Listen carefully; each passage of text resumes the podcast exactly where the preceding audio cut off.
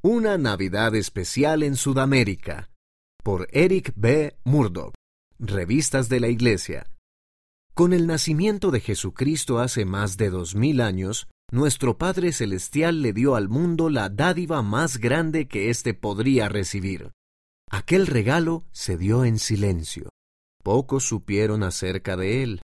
Aún hoy, Muchos desconocen de qué forma la dádiva de nuestro Salvador bendice sus vidas. Hace casi cien años, el día de Navidad, se le dio otro regalo muy especial a un continente entero. La mayoría desconocía ese regalo. Se dio calladamente, sin pompa, ni publicaciones en las redes sociales, ni ruedas de prensa.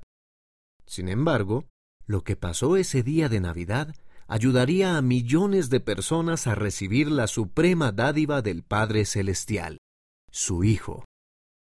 Una oración de Navidad. Hace 96 años, en diciembre de 1925, tres líderes de la Iglesia llegaron a Buenos Aires, Argentina. Les llevó 34 días viajar desde Salt Lake City, Utah, hasta Buenos Aires, Argentina, por tren y barco. En ese momento había solo unos pocos miembros en toda Sudamérica, pero el Señor estaba preparando la vía para que la Iglesia de Jesucristo de los Santos de los últimos días tuviera un próspero futuro en Sudamérica. El elder Melvin J. Ballard, que era miembro del quórum de los doce apóstoles y otros dos líderes de la Iglesia, los élderes Ray L. Pratt y Rulon S. Wells, habían sido enviados a Argentina con una asignación especial. El profeta, el presidente Heber J. Grant, los envió a dedicar todo el continente de Sudamérica para la predicación del Evangelio.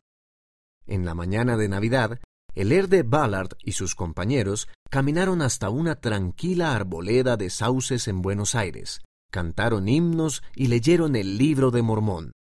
Luego, el elder Ballard ofreció una oración. Bajo la dirección del presidente de la Iglesia y mediante la autoridad apostólica que tenía, el elder Ballard dijo, Giro la llave, abro la cerradura y abro la puerta para la predicación del Evangelio en todas las naciones sudamericanas. El elder Ballard también imploró una bendición sobre los líderes de las naciones de Sudamérica para que fueran bondadosos con la Iglesia y permitieran que se predicara el Evangelio en sus países, a fin de que la salvación pudiera llegar a todos. Una promesa profética. Luego de aquella mañana de Navidad, el elder Ballard y sus compañeros pasaron los siguientes ocho meses caminando por las calles de Buenos Aires y compartieron el mensaje de la restauración del Evangelio. En aquel momento había poco material de enseñanza en español, pero se esforzaron y siguieron adelante con fe.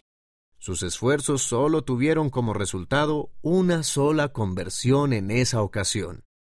Poco antes de partir de Argentina, el elder Ballard dijo que la iglesia crecería de modo gradual, tal como el roble crece lentamente a partir de una bellota. No obstante, prometió que miles de personas se unirían a la iglesia y que llegaría el día en que la gente de Sudamérica sería una potencia en la iglesia. El regalo continúa. Han pasado casi cien años desde ese día, y la oración del elder Ballard ha sido contestada, y seguirá siendo contestada de una manera increíble. Qué maravillosa dádiva es el Evangelio de Jesucristo. Y tal como el elder Ballard y sus compañeros, nosotros tenemos la responsabilidad y la oportunidad de compartir ese preciado regalo con los demás. En esta Navidad, recuerda ese valioso regalo y trata de compartirlo. Sin importar dónde estés, hay muchas oportunidades de compartir el Evangelio con las personas que te rodean. Al hacerlo, puedes hacer tu parte para ayudar a que el Evangelio de Jesucristo vaya a todo el mundo.